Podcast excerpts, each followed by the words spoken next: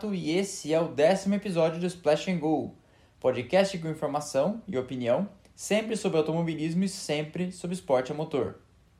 E para essa semana, como de costume, desde a quarta-feira eu começo a preparar o episódio da semana seguinte. E quando eu estava com tudo pronto e a pesquisa feita, pipocou no site de um jornal alemão a notícia de que Sebastian Vettel e a Ferrari não continuariam mais juntos para o ano de 2021. E hoje cedo, amanhecemos com um press release da Ferrari confirmando isso com declarações tanto da equipe como do piloto.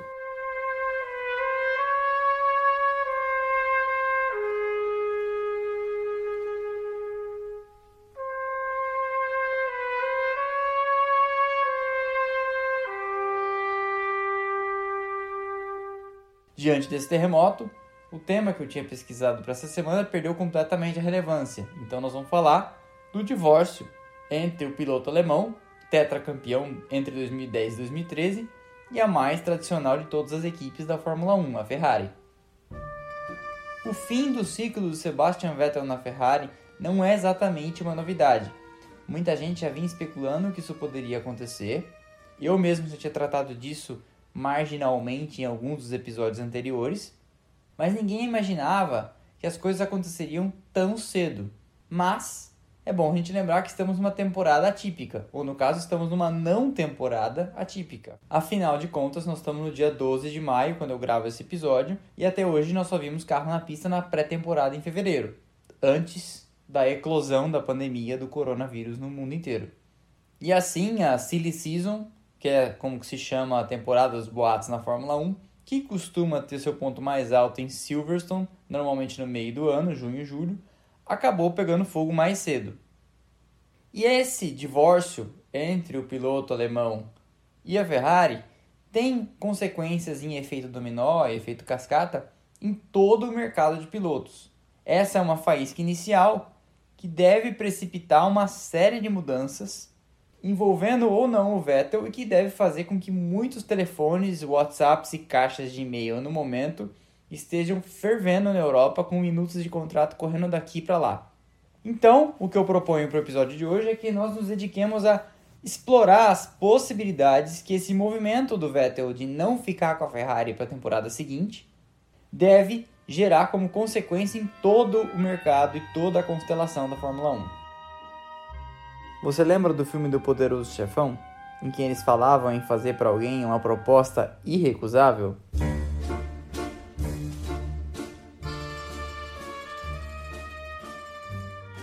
Pois é, o que parece que a Ferrari fez com Sebastian Vettel foi justamente uma proposta irrecusável de recusar. Mas o que seria isso? É fazer uma proposta para mandar um claro recado de que você não é mais prioridade aqui. Mas por quê? Porque a Ferrari ofereceu apenas um ano de contrato quando o Vettel queria três. Porque a Ferrari ofereceu cortar o salário do Vettel pela metade e porque essa mesma Ferrari, meses antes, renovou o contrato de Charles Leclerc até 2024. Ou seja, e agora somando as peças todas, você tem uma estrela contratada a peso de ouro em 2015, que veio da Red Bull com status de tetracampeão para colocar a Ferrari de volta nos títulos e vitórias, e uma jovem estrela que veio da Alfa Romeo provavelmente ganhando muito menos. Passado um ano dessa parceria, a mesma equipe que trouxe esse tetracampeão agora oferece para ele, em vez de três anos que ele queria, apenas um ano de extensão de contrato, e para a jovem promessa oferece uma renovação até 2024. E isso sem nem entrar no mérito do salário, que provavelmente a remuneração do Leclerc deve ter sido reajustada consideravelmente. Resultado: um claro recado da Ferrari de que as suas prioridades agora estão em torno do Leclerc. Colocar essas peças no tabuleiro é muito importante para entender o que é possível no cenário futuro. Porque a primeira coisa que diriam e dirão respondendo enquetes e opinando nos comentários do nosso Instagram é o que? Lewis Hamilton. Ok, o ex-campeão de fato é a maior estrela do grid e seria sensacional ter a Ferrari com um cara do quilate do Hamilton ao volante. Mas isso não parece fazer sentido. nem para a Ferrari a essa altura, nem para o Hamilton. Por quê? O Hamilton é um ex-campeão em busca de igualar e possivelmente superar Michael Schumacher. Por que ele aceitaria a essa altura dividir uma equipe com um cara impetuoso, cheio de gana e que ainda não ganhou nada, como Charles Leclerc? É problema certo, direto e contratado no meio do caminho. Eu não aceitaria, imagino que vocês também não. Já a Ferrari, se fosse trazer um cara, se tivesse em vista de trazer um cara do naipe do Hamilton, não teria estendido o contrato do Leclerc até 2024. Então, esse primeiro cenário, talvez o mais desejado por todo mundo que quer ver espetáculo, do Hamilton e da Ferrari juntos, não parece fazer nenhum sentido. E aí, saindo do campo da idealização e passando ao campo do que é realmente possível, o que nos resta? Provavelmente três no máximo quatro nomes. A saber, Daniel Ricardo, hoje na Renault, Carlos Sainz, hoje na McLaren, Antônio Giovinazzi, hoje na Alfa Romeo, e esses são os três nomes especulados pela imprensa europeia especializada. E eu incluo mais um que parece fazer muito sentido: Sérgio Pérez, hoje na Racing Point. Daniel Ricardo assinou um compromisso de dois anos com a Renault e a opção de renovar por um terceiro é dele e não é da equipe. Provavelmente essa opção está vinculada a desempenhos e cláusulas de performance do time. Então, podendo e precisando, o Daniel Ricardo tem a opção de sair.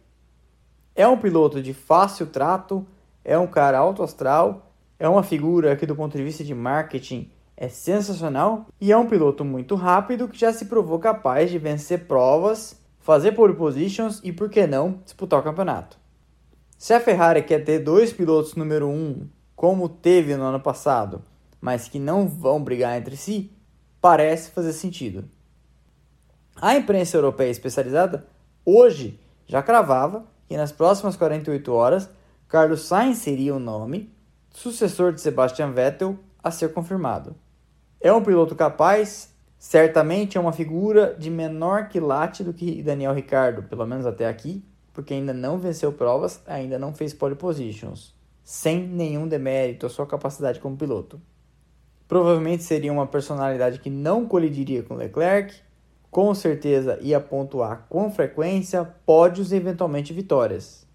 Antonio Giovinazzi, Todo mundo considera o italiano Antonio Giovinazzi porque ele é um piloto da Academia de Jovens Pilotos da Ferrari e está fazendo um estágio na Alfa Romeo. Mas a verdade é que imaginar o Giovinazzi na equipe principal é um exercício meio de forçação de barra. Ele até aqui não mostrou o suficiente para merecer essa oportunidade. E o último nome que eu coloco por minha conta nessa figura é o Sérgio Pérez, mexicano. A imprensa europeia não menciona essa possibilidade Alguns jornalistas brasileiros, como Lito Cavalcante e o Flávio Gomes, fazem isso e eu concordo, que parece fazer sentido. Por quê? Sérgio Pérez é um cara que pontua com frequência com um carro limitado que sempre teve. É um cara que cuida bem dos pneus. É um cara que carrega um patrocínio com ele importante da Claro e da Telmex. É um cara que não tem a pinta de causar problemas com o Leclerc. Tudo isso soma-se ao fato de que a saída do Pérez poderia gerar uma vaga bastante interessante para um cara justamente como Vettel na Racing Point, que no ano que vem será Aston Martin. Vale lembrar que o pai de Lance Stroll, o Sr. Lawrence Stroll, está enterrando uma quantidade formidável de dinheiro na equipe. O ano que vem ela passa a se chamar Aston Martin. Tem como acionista um senhor chamado Toto Wolff, que é o team principal da Mercedes. E na pré-temporada era chamada por muitos de a Mercedes Rosa, porque o carro parecia uma cópia da Mercedes do ano passado e andou muito junto das três da frente. Poderia fazer sentido, então, o Vettel ir para lá e o Sérgio Pérez ir para a Ferrari. Mas aqui nós estamos falando de trocas simples. O que é uma troca simples? O cara que sai da Racing Point vai para a Ferrari, o cara que sai da Ferrari vai para a Racing Point. Mas há movimentos mais complexos do que trocas simples. Por exemplo, ninguém descarta que o Vettel pode simplesmente se aposentar. E aí, há mais do que um assento vago. Por quê? Porque o buraco que o Vettel deixa vai ser preenchido por alguém e ele não vai para lugar nenhum. Se isso acontecer, poderia ser o Sainz na Ferrari, de repente Daniel Ricciardo, de saco cheio da Renault, ir para a McLaren? É possível. E quem correria nessa Renault? Bottas?